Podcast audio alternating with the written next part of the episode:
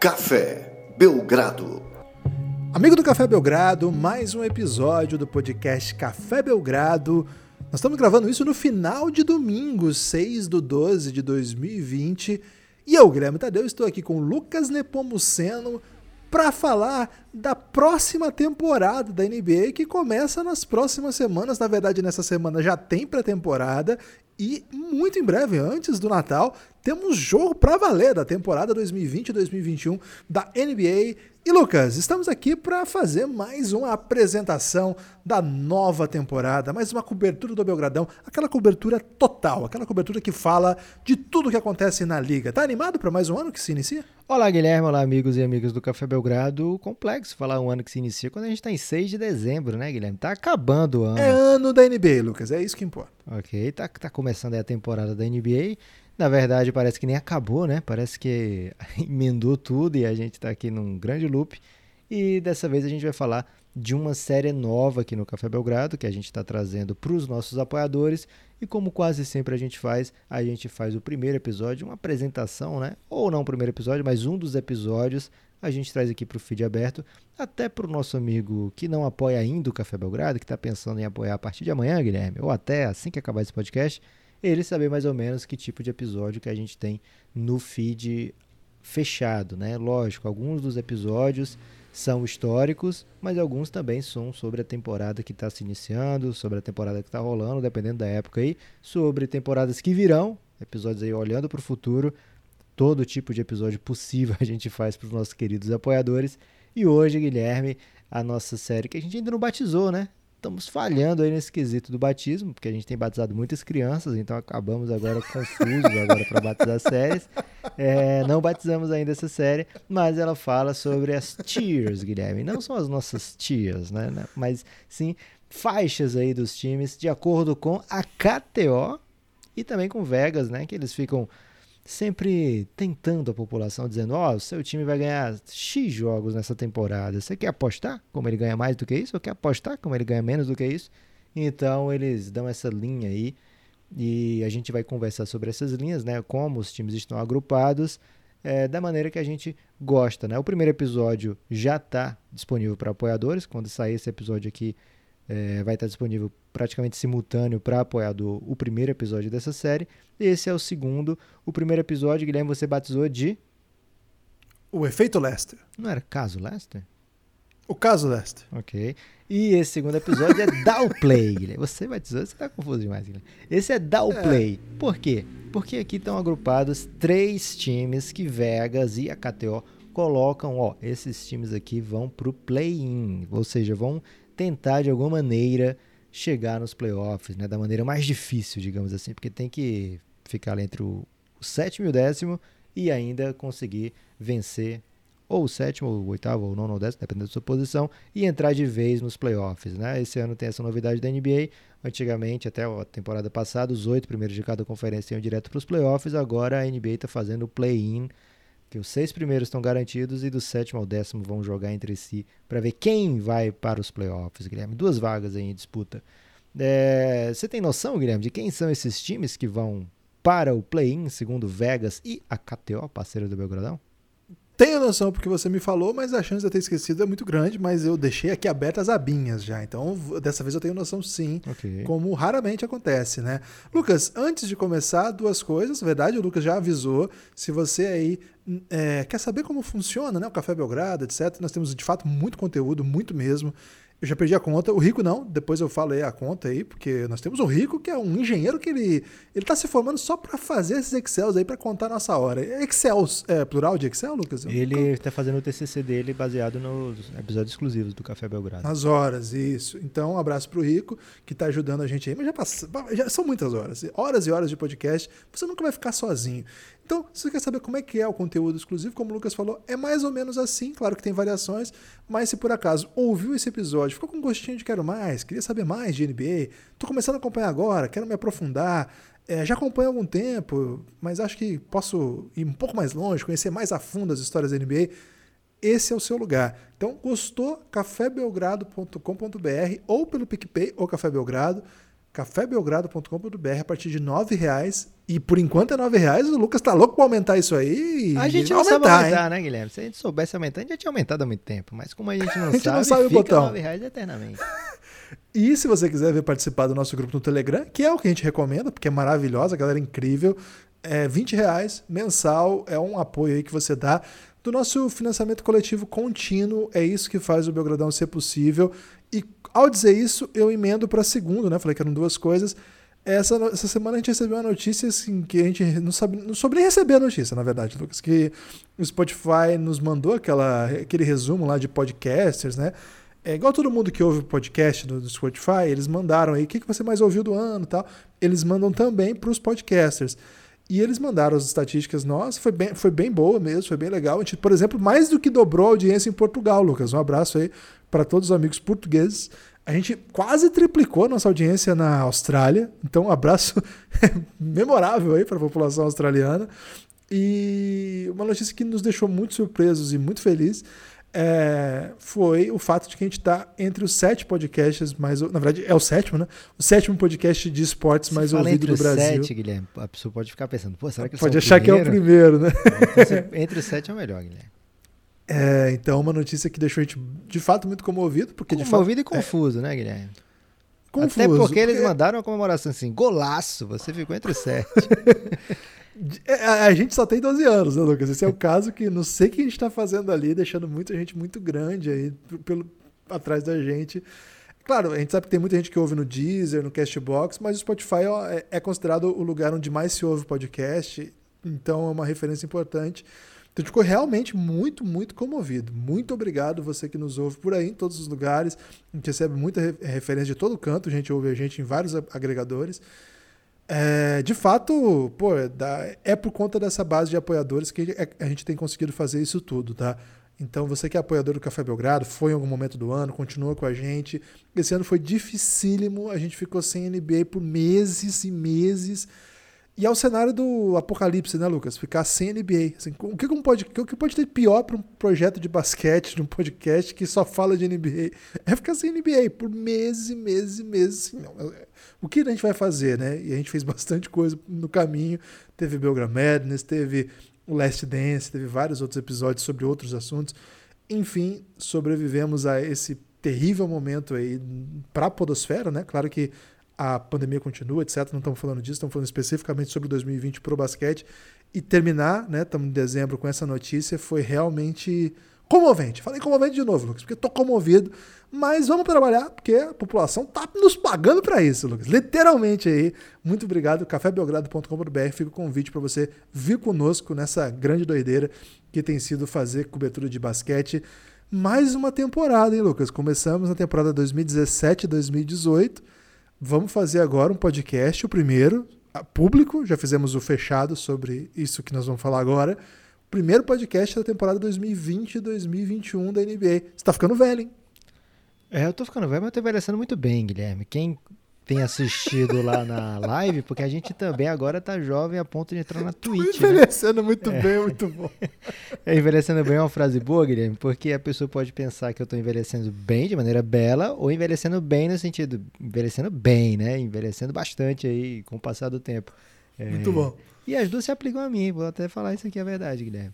É, lá na Twitch as pessoas conseguem ver a nossa face, Guilherme, muitas vezes durante a gravação dos podcasts como esse, então, se você não sabe nem o que é Twitch ainda, você está envelhecendo mal, né? Você está perdendo a chance aí de conhecer muita coisa jovem e de repente escorregar sub. Se você tiver o Amazon Prime, você ajuda o Café Belgrado sem gastar nenhum real. Guilherme, então hoje vamos começar. Não sei se eu concordo que é o primeiro episódio sobre a temporada 2020-2021, porque a gente já fez alguns sobre free agency, né? E, e de fato a gente já vislumbrou algumas coisas da próxima temporada. Mas sim, esse agora é o primeiro no feed aberto que a gente vai tratar como algo já chegando, né? Algo como algo já factível, algo que a gente está cinco dias de ver jogo dessa temporada, né? De pré-temporada, mas já dessa temporada. Então é uma emoção diferente, Guilherme. É uma coisa diferente a gente imaginar que já está começando tão rápido, né? E que o Café Belgrado não tem esse tempo de descanso, já vai junto. E a gente vai com muito, muita vontade, né? Muito carinho e já trazendo agora três times que são dos mais como é que eu posso falar, Guilherme? Dos mais curiosos casos para essa temporada, né? Porque hoje a gente vai falar aqui. Posso falar os três times logo de uma vez, Guilherme? Para tirar logo essa ansiedade da população? Tem que usar o gerúndio, né? Pode estar tá falando. É, como eu posso estar falando, eu vou falar a partir de agora. Falaremos okay. hoje de Atlanta Hawks, New Orleans Pelicans, e aí são dois times é, que fazem faz sentido eles estarem juntos, né? São times super jovens, são times que estão vislumbrando o futuro, mas já querendo também no presente é, participar das coisas grandes, né? Das coisas maiores. E Houston Rockets, um time que está numa encruzilhada, né? Que não sabe bem para onde é que para onde é que está caminhando. É, as pessoas não sabem para onde o Houston está indo e está aqui num lugar que não é costumeiro para o Houston. Né? O que a gente se acostumou com o Houston de James Harden é ser cotado entre os principais times, brigar por mando de quadra no Oeste, sempre duro. Mas agora Vegas e a KTO estão vislumbrando um outro tipo de temporada para o Houston Rockets. Vai ser curioso falar sobre esses três times juntos, porque tem aí um impostor, tem um Among Us aí, Guilherme. Eu não tenho essa referência. É... Você está envelhecendo mal, Guilherme. Hum, acho que eu tô tranquilo sem Among Us na minha vida, viu, Lucas? Okay. Eu já tenho é, bastante Idade. coisa aí pra. Também. ok. É, Lucas, são três equipes que de fato são instigantes, né? São equipes que têm assunto, assunto legal para falar. As 30 têm assunto, aliás. As outras 27 vão ser tratadas lá para apoiadores do Café Belgrado, cafébelgrado.com.br. As quatro primeiras já estão disponíveis nos próximos dias, aí até começar a temporada dia 22 de dezembro. Todos os, os, os 30 times serão tratados lá nessa série Tiers, entre outras séries entre outros projetos que a gente vai fazer para cobrir essa, esse início aí de temporada. A gente gosta muito de início de temporada, a gente gosta muito de cobrir a NBA de uma maneira é, holista, né, Lucas? Não olhar só para os favoritos, não olhar só para as grandes estrelas, olhar para a NBA como um todo. Agora, acho que foi até assim, assim, a gente escolheu esses times especificamente porque são uma situação híbrida, né? Que pode dar muito certo, pode dar muito errado, mas ela sintetiza um pouco o nosso estilo também, de falar de coisas que são relevantes, mas o amanhã, que pra gente é sempre muito interessante, que tipo de jogador hoje pode ser, que já tem aí seu fã, seus fãs, já tem seu carinho da mídia, etc., mas ainda não é aquela super estrela que todo mundo conhece, e que time que está no meio do caminho, o projeto está faltando fazer tal coisa, então Acho que os três times vão, vão dar bastante assunto. Você quer começar por algum lugar específico? Vamos começar então pelo Atlanta Hawks, Guilherme. Pode ser. Ordem alfabética? Ditadura do alfabeto? Você não era desses, hein? Não é bem por isso. É porque o Atlanta Hawks, ele é um time que... Tá bom, vamos começar de Pelicans, então. New Orleans Você sempre Pelicans. cai, né? Quando eu, te, eu, acuso você da ditadura do alfabeto. A ditadura do alfabeto, Guilherme, ela é... É tirana. Eu era número primeiro, né? Tinha grande bobeira de uma ditadura que já acabou em muitos lugares, ainda bem, né? Que é, é. o problema de ser o número 24 na escola, né? Então, o, como minha turma tinha, sei lá, 40, ah, okay. 40, 50 alunos, o L ali, que era no meio do alfabeto, sempre tinha essa bobagem, né? Ah, quem vai ser o 24, né? É, tinha essa coisa bem estúpida, bem quinta série, ainda bem que eu tava na quinta série, Guilherme.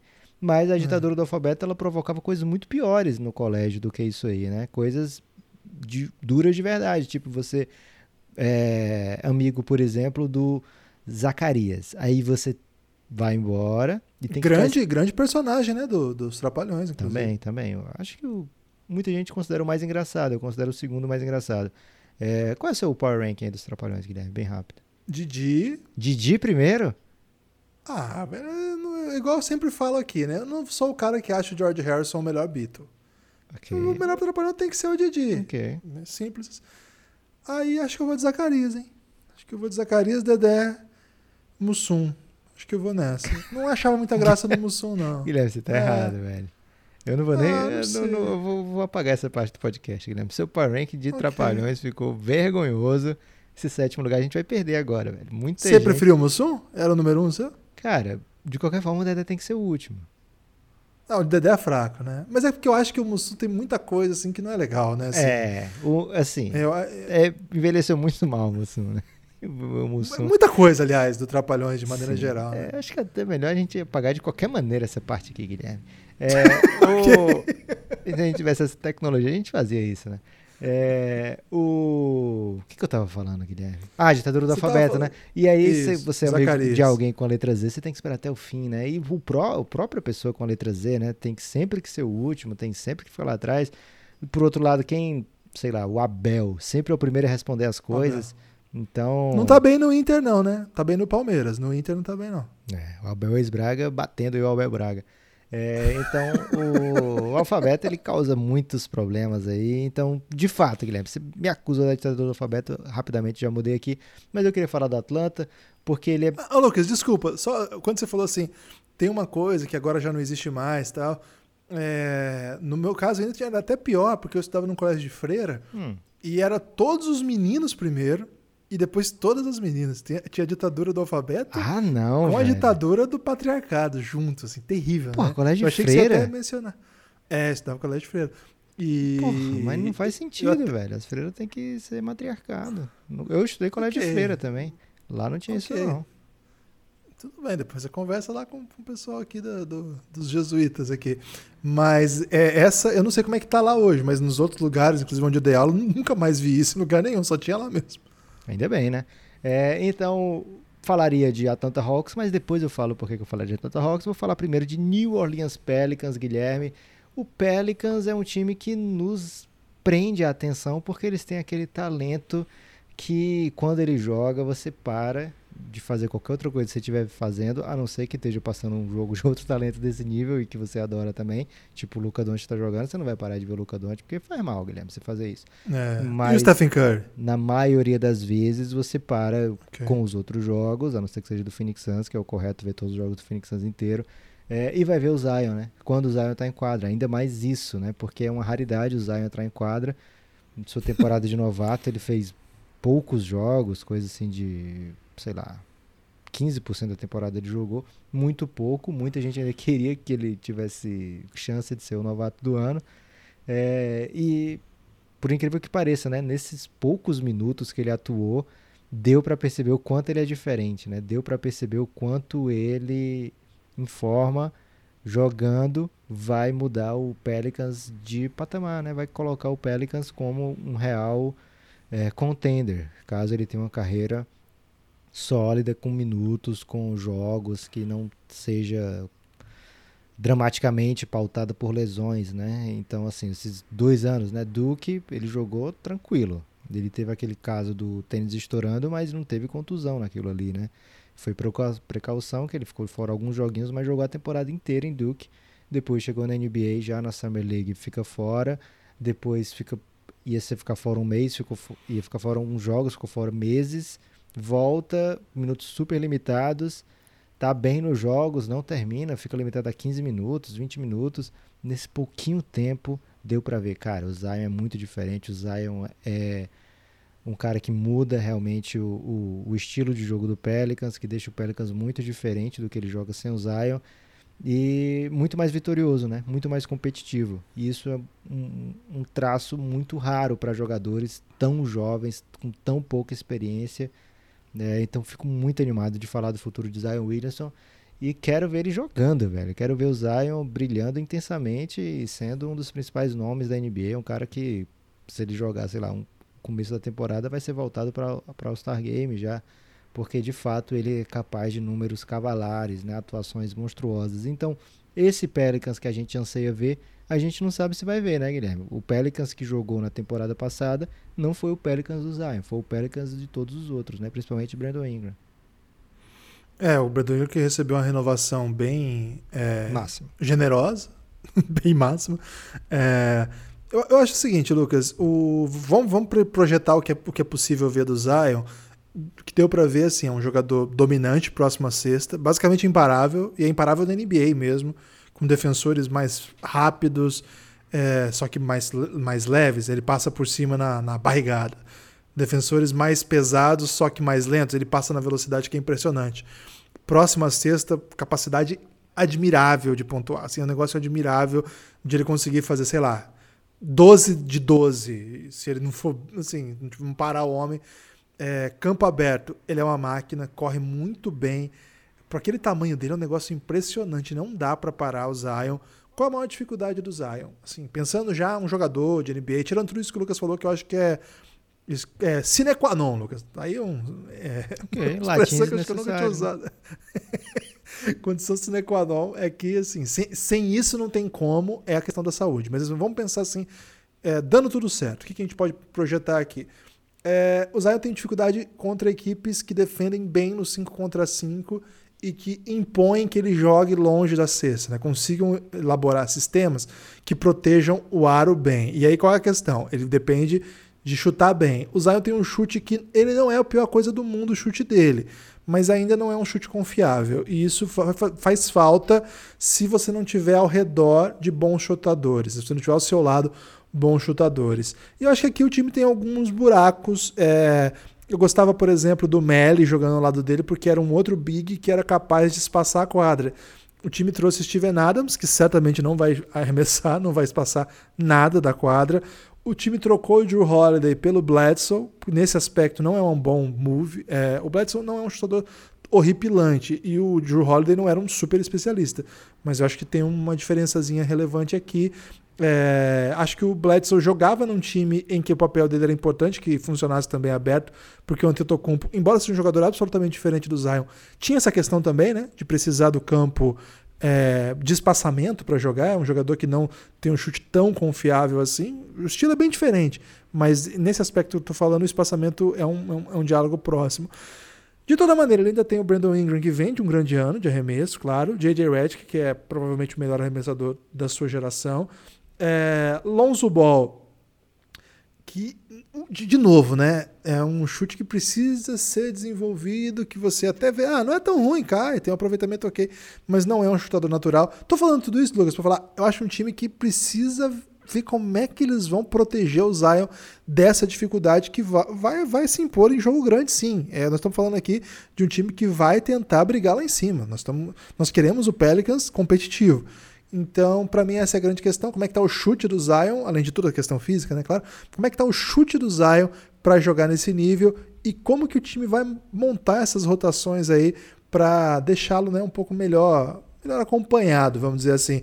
Um pivô que eu gosto muito, muito, muito, mas eu não sei se ele vai jogar, é o Jackson Hayes, é um cara que desde o ano passado estou na expectativa de ver o Pelicans com um elenco sempre muito grande, né, com rotação muito longa, não deu muito espaço para ele.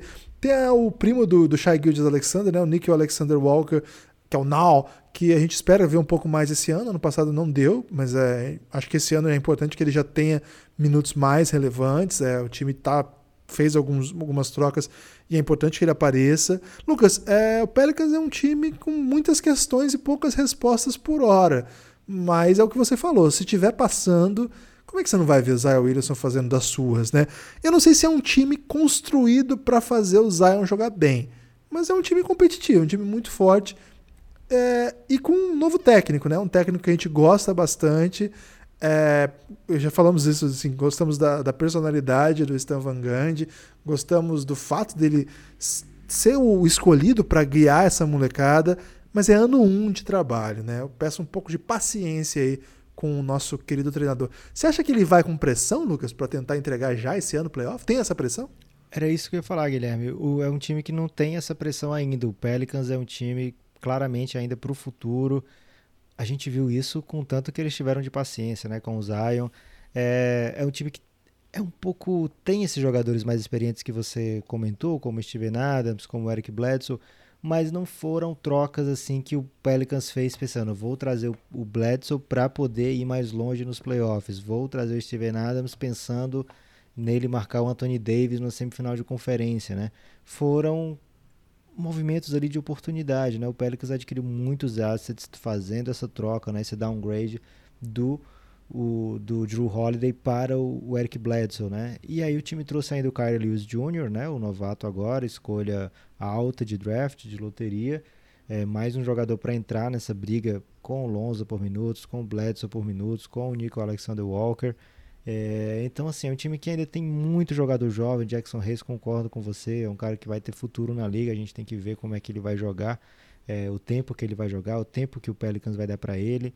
É, trouxe o Steven Adams, né? Então, assim, não tá com tanta pressa assim de ver o Jackson Reyes full time. Josh Hart, o ex-jogador do Lakers também, mais um, né? Veio Bom é, jogador. na troca do Anthony Davis. São, é uma mescla né, que o Pelicans tem ali para jogar.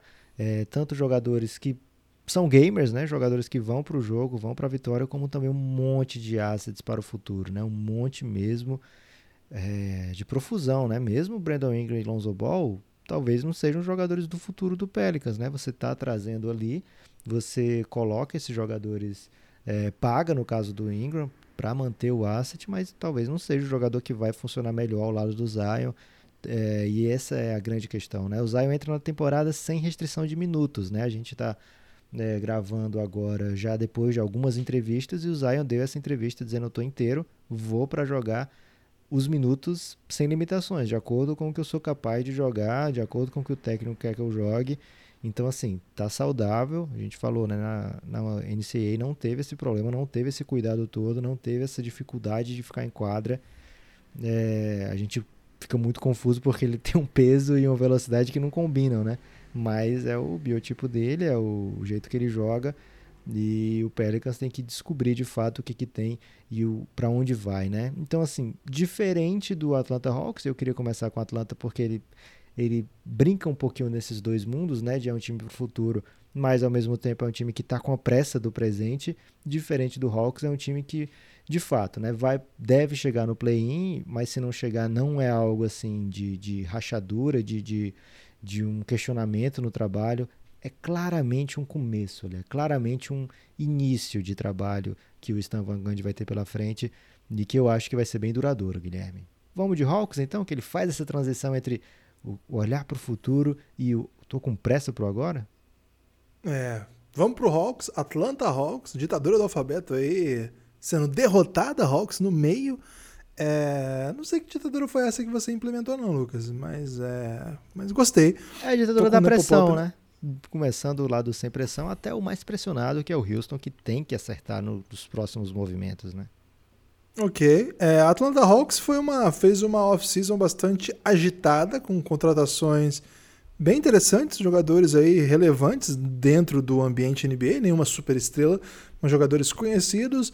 Incorporou é, Danilo Gallinari, jogador italiano, já veterano, 32 anos é, de, que vinha de boa temporada no Clippers e depois no Oklahoma City Thunder. É, trouxe também Bogdan Bogdanovic, uma contratação aí hum, bem interessante também, jogador do Sacramento Kings, é, ex, ex-Fenerbahçe, jogador da seleção é, Yugoslava, seleção sérvia, muito bom jogador. Já tinha trazido durante a temporada Clint Capelá, um jogador que ninguém viu ainda jogando no Hawks, né? Até o Bogdan Bogdanovic deu uma entrevista recentemente falando que quando ele fechou, ele gostava muito do elenco do Hawks, começou a pensar no time e ele tinha esquecido que o Capelá estava lá. Aí depois que ele lembrou, ele falou que lembrou, falou: opa, legal, hein? Tem ele ainda. É, trouxeram o Chris Dunn também, um armador que foi muito promissor lá no começo, mas não, não, não rendeu legal. E, mas é um bom defensor, teve um bom ano de defensor lá no Chicago Bulls, apesar do Bulls ser uma tragédia.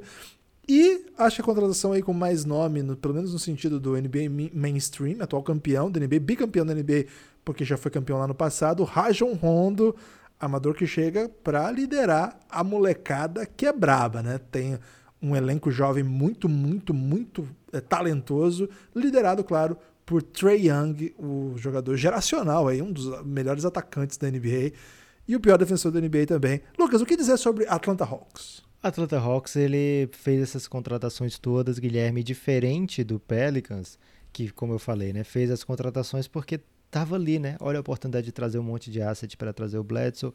Olha como é que o Steven Adams vai sair baratinho aqui. O Hawks não. O Hawks ele vai buscar jogadores na free agency usando seu cap os, é, como é que eu posso falar, Guilherme? É, sacrificando a sua flexibilidade para formar um time capaz de vencer agora, né? Formar um time capaz de colocar esse time nos playoffs, colo colocar o Atlanta brigando por coisas relevantes, né? Essa é a ideia da diretoria do Atlanta Hawks e por isso eu acho que o, o técnico entra muito mais pressionado, né? Entra com a necessidade de entregar resultado, né? Entra com não é um começo mais de trabalho, aqui já é já existe uma cobrança pelo pela vitória, uma cobrança para que esse time fique entre os principais do, da Conferência Leste E o hype aconteceu, Guilherme. Muita gente colocando o Atlanta como uma sexta força, uma quinta força do Oeste, um time do Leste, um time que já está, como é que eu posso falar, é, garantido não no play-in, mas nos playoffs. O Lloyd Pierce tem essa necessidade de entregar playoff para esse time. O mínimo do mínimo é play-in. E a primeira impressão é de que essas contratações todas poderiam sair caro, porque a gente está trazendo, está pagando alto aqui pelo Galinari, mas é um jogador que vai disputar posição com o DeAndre Hunter, com o John Collins, com o Cam Reddish, jogadores que claramente fazem parte do futuro do Hawks, né? Eu estou trazendo o Rajon Rondo, mas ele joga na posição do Trey Young. Eu vou, de repente, sacrificar uma partida que o Rondo tiver melhor deixando o Trae Young em quadra ou e de repente criar um problema com o próprio Rajon Rondo, que eu estou pagando de uma maneira até relevante aqui um salário que não é baixo, né? Um salário de alguém que está ali para ajudar, para jogar. Então, qual o sentido? Ele traz o Chris Dunn, que é um jogador, como você falou, Guilherme, um puta defensor, né? Um jogador que vai em posses defensivas vai fazer a diferença para o Hawks, né? Então, como é que fica esse elenco super inchado agora? Porque eu já tinha um jovem para cada posição antes de colocar o, o Clint Capela para jogar, porque eu já draftei agora o Onyeko Kongu, então tinha Trey Young, tinha Kevin Herter, tinha Cam Reddish, tinha DeAndre Hunter, tinha John Collins, tinha o Onyeko Kongu, seis jogadores que são claramente jogadores para o futuro do Hawks. E aí eu trago quase um time inteiro, trago o Rajon Rondo, trago o Bogdan Bogdanovic, trago o Chris Dunn, o Clint Capela já estava lá, né? Mas não, ainda não tinha jogado. E o Galinari, cinco jogadores que são claramente jogadores de rotação de NBA, eu crio ali um certo inchaço, né? É, então, de alguma maneira, esse time vai em quadra se acertar. O Lloyd Pierce tem essa pressão de conquistar vitórias, então o que, que ele faz? É o meu trabalho que está aqui, mas é o desenvolvimento de jovens também. Então, como é que ele vai lidar com isso, né? Quando tiver que rodar o time de uma maneira que não era bem o que a diretoria estava esperando. Por exemplo, a diretoria traz o Galinari, mas avisa: Galinari, você vem ser reserva. Mas aí o emprego do Lloyd Pierce está dependendo do, Galen, do Galinari entregar uma vitória. Ele vai dizer: Olha, o John Collins não está defendendo nada, mas eu vou deixar ele titular aqui porque a diretoria falou que o Galinari vai ser reserva, né? Para priorizar também o lado do desenvolvimento de jogadores. Então, o técnico que não, se ele não tiver completamente imerso, né, com a diretoria no mesmo objetivo, pode é, acabar pagando o pato, né? Então, é um time que me assusta um pouco, porque o investimento foi alto, a expectativa é alta, mas ao mesmo tempo tentaram queimar algumas etapas, né? pular algumas etapas do processo. A gente chamava aqui de Golden State da puberdade já há bastante tempo, né, Guilherme? A gente chamava esse time de Golden State da puberdade porque a gente imaginava esse time crescendo junto, é, jogadores se descobrindo com, com outras funções, né? jogando muito tempo para poder ter essa cancha e chegar num, num futuro mais coeso. Né? Mas o Atlanta aparentemente optou por dar um. usar um, bu, um boost, Guilherme. Não um bust de, de é, erro de uma escolha, né? Mas o boost. Nitro. O nitro, obrigado, Guilherme. Para os idosos vão entender como nitro. É, dar aquela acelerada. Top né? Gear. dar aquela acelerada para poder chegar lá no, no, futuro mais rápido, né? Nem sempre isso dá certo na NBA, Guilherme, mas não estou aqui para dizer que o Atlanta está errado, não, porque claramente no leste eles se posicionaram aí como, ó, a gente quer vencer isso. No leste muitas vezes já é um diferencial, né? Eu acho, Lucas, que esses jogadores vão ter que dar respostas, né? Por exemplo, o Ken Reddish, ele vai ter que ser melhor do que o Bogdan Bogdanovic para jogar. O Kevin Werther vai ter que ser melhor que o Bogdan Bogdanovic. Você consegue ser melhor que o Bogdan Bogdanovic hoje? Talvez ainda não. Então você vai ter que esperar um pouquinho, vai ter que ter uma briga interna para ver qual vai ser o melhor jovem aqui e a gente vai ver. DeAndre Hunter. E aí, DeAndre Hunter, você consegue ser mais efetivo do que o Galinari? Você consegue ser mais efetivo do que o Chris Dunn, sei lá. Então, eu acho que é um time que também está tentando ver o que, que ele tem na mão. É, tentando criar briga interna, tentando criar um nível um pouco mais alto. Eu costumo ser contra, Lucas, quando você tem um elenco montado, você tem tá um jovem. a favor da meritocracia aí, Guilherme, então? Cara, eu. Esse debate é mais complexo. Acho okay. que a gente. Acho que. Se eu não vou pisar nessa casca de banana, não. Mas o que eu acho aqui é o seguinte: é, o, por exemplo, o New York Knicks, que não tem chance de nada e não tem nada no horizonte, você trazer um monte de cara que não faz sentido nenhum para tirar o espaço do desenvolvimento dos jovens é uma coisa. O Atlanta Hawks, que é um time que já tem uma estrela sendo All-Star, e mesmo assim o time não consegue brigar por vitória.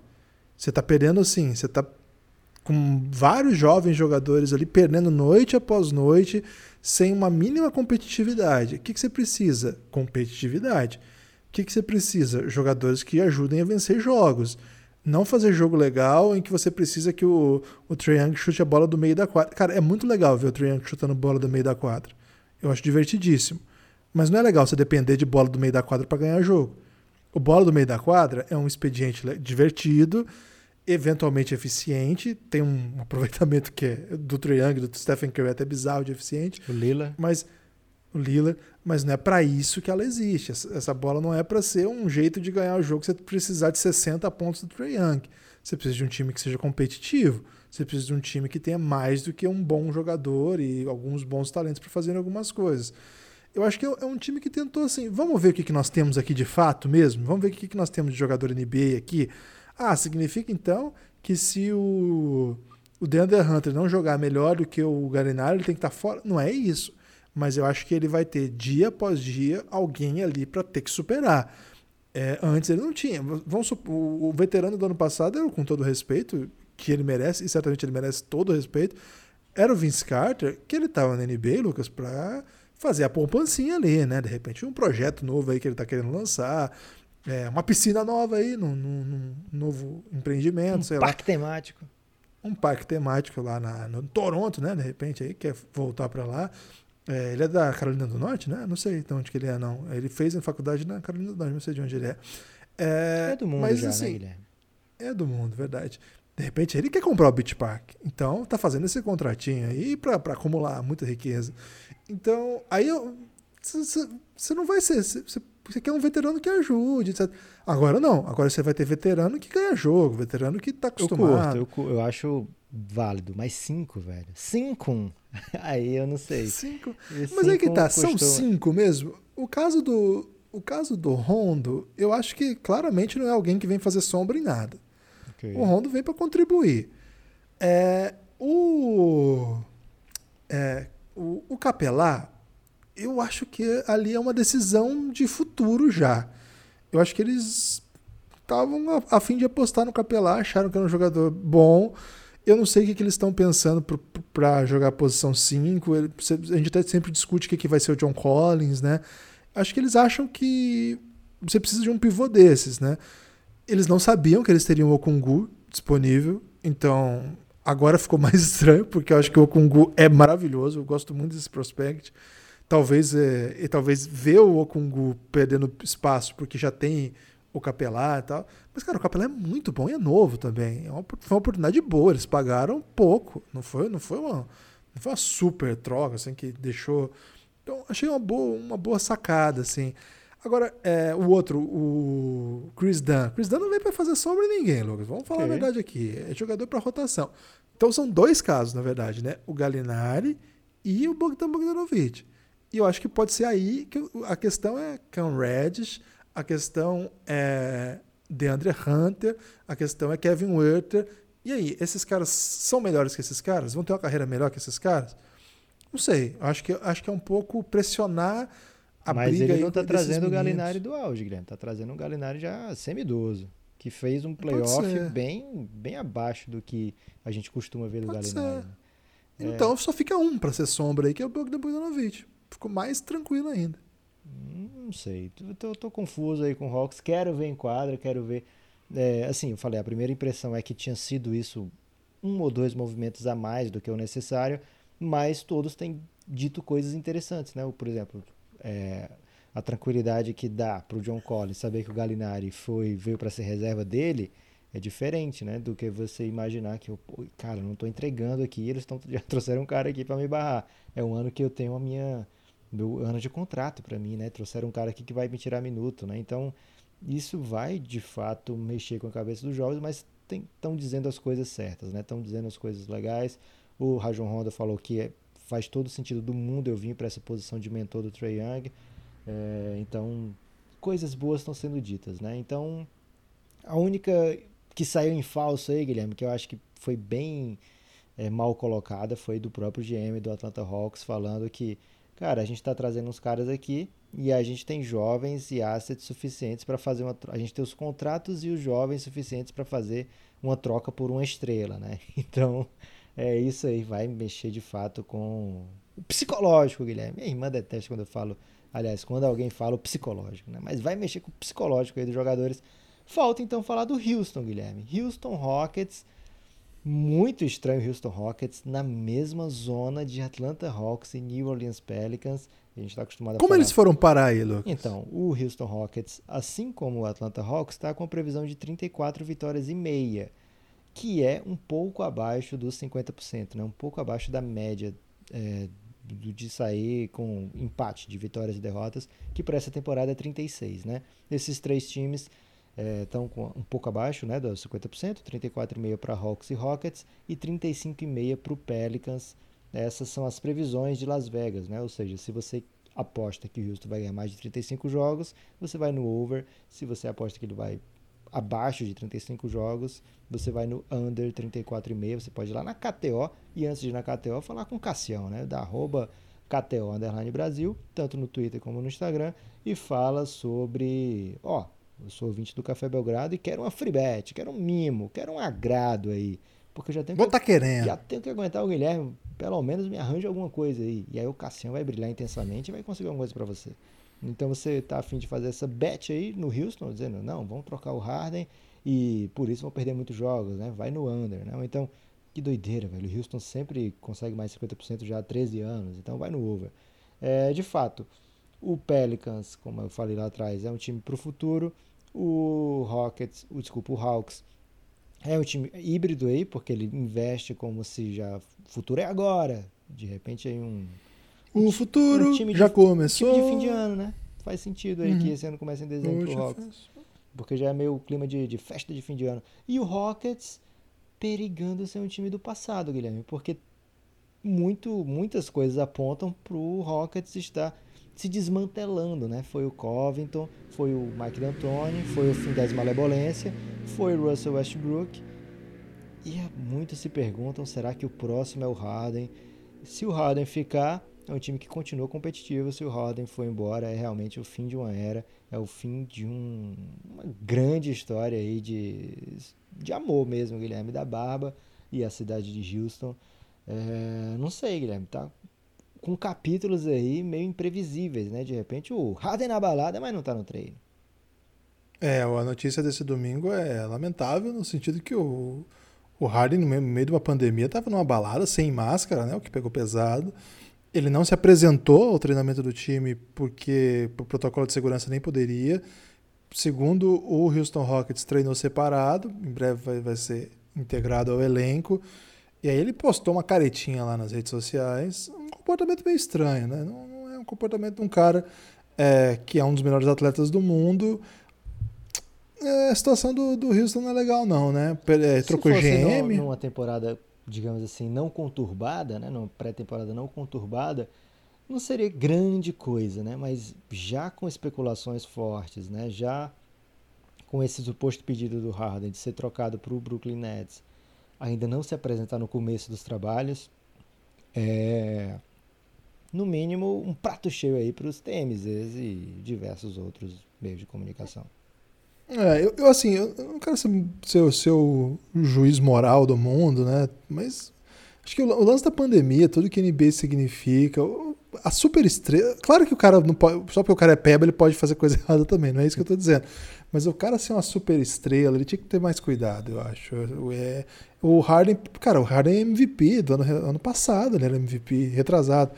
Ele é, tipo, ele É. não é o LeBron? Grandes Oi. poderes trazem grandes responsabilidades. Não sei se você tem essa referência. aí. É, essa referência é Homem-Aranha, Lucas. Homem-Aranha eu tô familiarizado. Foi bem agora, hein? É, Essa é meio fácil, né? Eu tô... Essa semana eu fiquei sabendo, Lucas, que o Maurício de Souza ele tem um desenho que é meio. Não é aquele desenho, é outro tipo de desenho. Não sei se você tá familiarizado com isso aí. Guilherme, você não costuma brilhar no quesito Maurício de Souza, não. Mas você viu que ele, ele tem agora que não é o gibi, é outra parada? Tipo o quê? É tipo um desenho de adulto, mas não é de adulto. De adulto. Eu ia chamar de anime, mas eu talvez é ia a turma falhar. da Mônica Jovem? Porque eles têm a turma da Mônica Jovem. E não sei se é bem isso, mas é um outro desenho. Eu vi rolando no Twitter aí, fiquei bem impressionado aí. É, É depois o pornô, pessoal pode... Guilherme? Você tá confuso, tá meio... Não, pelo amor de Deus, nada a ver com isso. Ok. É um negócio de. Ah, eu. É gra- graphic novel. Acho que é esse o, o, o conceito aí. Falei certo? Será? Espero que sim. Pode Guilherme. ser. Pesquisem aí, pesquisem aí. Maurício de Souza, graphic novel. Se for isso aí. Ficou muito belo, Cara, foi um muito momento belo. muito tiozinho. Os caras, várias vezes conversando com tios, eles falam umas coisas que eu não entendo nada, eles falam, pesquisa aí. Aí tenho que me virar pra tentar interpretar o que, que a pessoa quer que eu pesquise, que às vezes não fica nem claro isso. Ok. É, graphic novel, Turma da Música Jovem. é bem legal, bem legal mesmo. Tem- parece que vem novos aí. Porque Ok. já teve. Já teve, acho que o Cascão, Cebolinha e Mônica. E agora Então, eles vão, falta vão- Magali, ter. então. Então, agora vem Magali Chico e vem. Acho que o, o. Qual é aquele das cavernas? Piteco. É, vai ter um do Piteco. Cara, o desenho do Piteco fi- ficou lindíssimo, velho. Ficou muito massa. Ok. Sabe que eu não sou fã O dessas paradas, Horácio, mas o eu Horácio é o seu favorito, né? Não vai ter. O Horá- o Horácio eu não sei, velho, o que que, que que rola.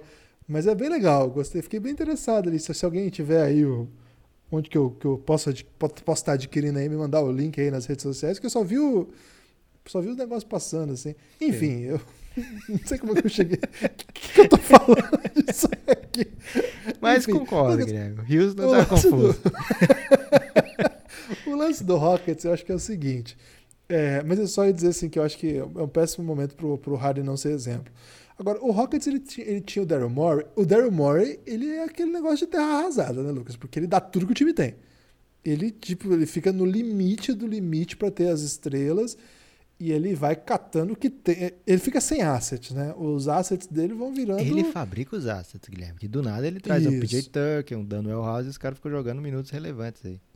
Isso, e o LeBron aí, tendo mas que aí- fazer tramas aí pra tirar minutos do Daniel House dos playoffs. Mas aí, assim, são assets em quadra, mas você não vê ninguém mandando proposta no, no Daniel House Ok. agora não precisa. É, o PJ Tucker também é, já tá com 35 anos, né? Sei lá. Então, eu, sei- eu sei que ele- esse time do Houston ele tem. ele é estranho, né? Não tem muito o que fazer com ele.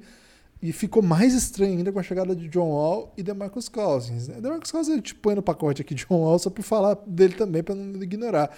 Porque quem são os assets hoje do Houston, né? O time não tem escolhas de draft, né? Quem que o, ele pegaram nos últimos anos que contribui de qualquer maneira, né? Você nem sabe. Conseguiram Christian Wood num preço bem interessante, né? Tá até estranho, né, essa off-season do Christian Wood. Porque tava num hype esse rapaz, e no final das contas, né? É, então, eu não sei. Eu acho que é um time que... Acho que a odd... qu- Quantas vitórias? 33, é isso? 34,5, né? Teria que ser 35 vitórias pra bater a odd. Eu acho que, assim, se for o o Harden, é muito, muito baixa. Agora, se não tiver o Harden, eu não tenho ideia como eles vão fazer 33 vitórias. assim, não, não tem jeito, assim, a não, a não ser que, que- quem que eles vão receber pelo Harden, etc, né? É, ou se o John Wall voltar monumental, assim, o, o Cousins ser um jogador de fato, porque se não, eu vou falar o elenco aqui pra você, o Eric Gordon, acho que é o jogador que existe, né? Que tem alguma carreira aqui. Sterling Brown era, chegou a ser titular no Bucks, mas esse ano foi relevante até. Chris Clemons, que chutava Cara, 50 eu bolas quando entrava. Brown? É, ok. É, DeMar Carroll, que eu nem lembrava que estava lá. Michael Fraser, que chutava bola de três na, na universidade, nunca mais vi também. É, o Daniel House, já citado aí, com tramas ma maquia- maquiavélicas de LeBron James. Luke Mbamute, que é um camaronês da NBA. Você vai falar do. Bruno Caboclo, que renovou lá? Bruno Caboclo renovou. O Nuaba, que a galera do, do Bulls gostou muito por uma época, depois parou de gostar. E é isso aí mesmo. Já pedi Tucker já citado. Kenny Walton, nem lembrava que o Kenny Walton estava na NBA ainda. William Howard. Cara, é um elenco complicado. Então dá para entender. Se, se, se, o, se o Harden virar novela, e pelo jeito vai virar, né? Agora, é bem possível que o Harden até comece a temporada lá, mas não termine, né, Lucas? Acho que essa. Hoje você acha que a maior chance de acontecer alguma coisa com o Harden é durante a temporada? Guilherme, jogador desse calibre, desse nível do James Harden, a gente raramente vê sendo negociado durante a temporada. o Pelicans segurou o Anthony Davis numa situação praticamente insustentável e mesmo assim se saiu muito, muito bem, né? É, então, até mesmo aquele caso do Dwight Howard, que forçou para sair, depois acabou assinando uma extensão com o Magic, muito confuso, ele também durante a temporada não se resolveu, né? Naquela primeira passagem dele lá, primeira, primeiro rumor de troca dele lá no, no Orlando Magic, também não se resolveu durante a temporada, né? Então, jogador desse nível ser trocado durante a trade deadline normalmente não é coisa boa para o time que vai trocar, né? Acaba recebendo, acaba, acaba tendo que se contentar com menos do que dá para conseguir no off-season, né? Que os times normalmente estão com elencos mais flexíveis no off-season. Então, não não apostaria no Harden sendo trocado durante a temporada, mas se o Harden quiser muito ir embora, ele pode complicar, dizer, ah, tô machucado, tô com essa dor aqui, não quero jogar com dor. É, e aí essas 30 e poucas vitórias ficar difícil mesmo com o Harden no elenco, né? E se você troca o Harden, você traz muita coisa, né? Certamente o Houston vai conseguir um grande preço caso troque o James Harden, bem mais do que o que eles investiram na época. É, então esses jogadores acabariam ajudando também o elenco do, Rock, do Rockets a brigar por essas, por essas vagas de playoff, de play-in pelo menos, mas de fato, é uma conferência muito dura. É, se você exclui, sei lá, o OKC, você vê 14 times que querem ir para os playoffs. Alguns times talvez não consigam. O Kings talvez esteja um pouco atrás do restante. Mas o Wolves está entrando na temporada crente que está na, na, briga por playoff, né? E vários outros times. O Suns que não ia para playoff é visto como time de playoff agora. Então o Pelicans, a gente falou há pouco tempo, né? Ele talvez não esteja na briga pelo playoff, por uma das seis vagas, mas pelo play-in certamente está com, com os olhos virados para lá, né? É, então é uma competição muito dura no Oeste, times bons com estrelas, com talvez super estrelas não cheguem. É, o San Antonio Spurs, se pensar, o San Antonio está no entre safra, mesmo assim eles têm Lamarcus e DeRozan, né? E, além de outros jogadores de qualidade. DeJounte Murray. Além do técnico Popovich, então... Lonnie Walker. É, tem jogadores que a gente vai falar em breve aí desse time. É, então, assim, não tem jogo fácil no Oeste, né? Então, se você... Galinari, não, o Bellinelli não tem mais, não. Não tem Bellinelli, não. Se você perde o Harden por alguns jogos que ele não quer jogar, ou se ele está um pouco machucado para jogar, ou se ele tá sem não está tão envolvido com o time assim, as coisas podem rapidamente ir para o pior caminho. Agora, John Wall deu declarações encorajadoras, dizendo que o Harden está muito afim de jogar com ele, ele está muito afim de jogar com o Harden e que eu vou voltar ao meu nível de All-Star. É, acho seria uma coisa surreal se ele voltar nessa primeira temporada ao nível dele de All-Star, que ele fez 23 pontos por jogo, foi um dos líderes em assistências da liga. Se a gente vê esse tipo de John Wall jogando, vai ser um, um grande prêmio para o fã de NBA, porque é um jogador que a gente basicamente achou que tinha perdido né, para as contusões, e agora está num time super mainstream que há 13 anos não sabe, acho que são 13 ou até mais, não conhece o que é uma campanha negativa na NBA. Então, ver o Houston sendo listado com esses outros times aqui é de fato já o prenúncio do fim de uma era. É, é estranho, Guilherme. Coisas estranhas estão acontecendo em 2020 e talvez seja uma grande constante. É, o, uma coisa que me deixou muito é, confuso, Lucas, é, foi a playlist do Bruno Covas, né? Bruno Covas ouve Rage Against the Machine e eu não superei essa informação ainda. Mas tudo bem, coisas estranhas Guilherme, aconteceram. A última vez que o Houston teve uma campanha negativa de mais derrotas que vitória foi 2005 2006. É, e agora a gente vai começar a temporada 2020 2021. Caramba, faz tempo então, hein? Quem que tinha no Houston naquela época, você lembra? É ainda o time do Yao Ming, né? Porque ele é, deve ter machucado aquele ano, Yao né? e T-Mac machucado. T-Mac. Aí tinha Raffer Alston. É, tava, é... tava meio peba esse time aí nesse Luiz momento. Escola tava lá? Luiz Escola? É, Shane Batier, tava lá já?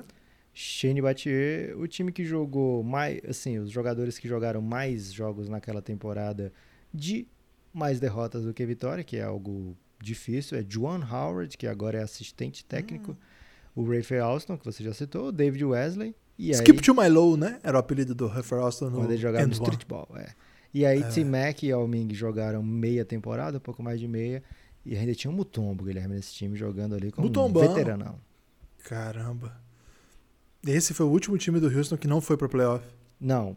o Houston já conseguiu não ir para playoff com campanha positiva, porque está no Oeste, né? Então não basta você. Ah, tá, com campanha negativa, entendi. Isso, agora é de mais derrotas do que vitória desde 2005, 2006 que não acontece, né? E justamente a era Daryl Morey aí sempre pautada por vitórias. É, tô, tô preocupado com o Houston, hein? Bateu uma pequena bad aqui, porque é um time que eu gosto muito, gostei muito de ver. Sempre gosto de ver o Houston Rockets forte, né? E esse time eu gostava particularmente, assim. Não queria o Harden fora lá, não, viu, Lucas? Eu tenho que abrir meu coração aqui. Peço perdão para a torcida do Nets, que está muito ansiosa para vê-lo lá. Parece ser o destino que ele prefere.